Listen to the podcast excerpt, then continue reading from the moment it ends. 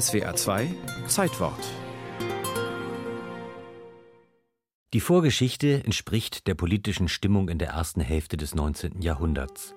Die Aristokratie hatte abgewirtschaftet, es gab eine große Aufbruchsstimmung und die Menschen waren nach und nach gewillt, sich mit Gewalt zu nehmen, was ihnen die Fürsten vorenthielten. Den Pilsenern war in dieser Zeit überdies und vor allem ihr lokales Bier gründlich verhasst. Ein grässliches Gesöff, dunkel, trüb und weit über die Grenzen Pilsens hinaus gefürchtet. Schließlich stürmte der trinkende Teil der Bevölkerung das Rathaus, holte drei Dutzend Fässer aus dem Keller und kippte den Inhalt in den Fluss. Der Magistrat der Stadt reagierte. Ein neues Bürgerbrauhaus sollte künftig eine bessere Qualität garantieren. Dazu brauchte man einen Experten. Man fand den erst 31 Jahre alten Bayern Josef Groll aus Vilshofen. Josef Groll hatte sein Handwerk beim Vater gelernt.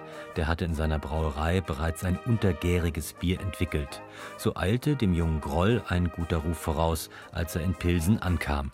Das Klima in Böhmen ähnelt dem in Bayern. Im Winter konnte man Eis in den Höhlen und Kellern einlagern, um ganzjährig die Braukessel auf vier bis neun Grad zu kühlen. Der Eiskeller einer Brauerei des 19. Jahrhunderts war eine komplexe Angelegenheit. Mehr als 1000 Tonnen Eis wurden benötigt. Die Räume mit den Kesseln lagen auf der tiefsten Ebene, weil kalte Luft nach unten sinkt.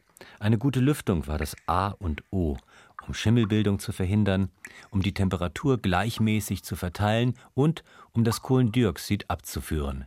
Erst 30 Jahre später sollten Kühlmaschinen an die Stelle des Natureises treten. Dann musste Groll lernen, mit den Grundstoffen umzugehen. Das Wasser in Pilsen war weicher als das in seiner Heimat. Außerdem musste Groll für die Herstellung eines hellen, nur leicht gerösteten Malzes sorgen. Bislang nutzten die Pilsener ein dunkles Malz für ihre ungenießbare Plörre.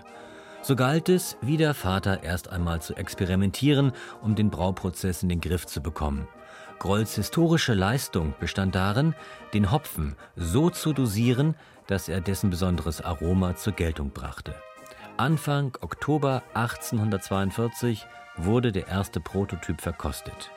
Etwas später, am 11. November 1842, versammelten sich die Bierfreunde Pilsens voller Erwartung und Argwohn in den Gasthäusern zum Goldenen Adler, zur Weißen Rose und im Hannes.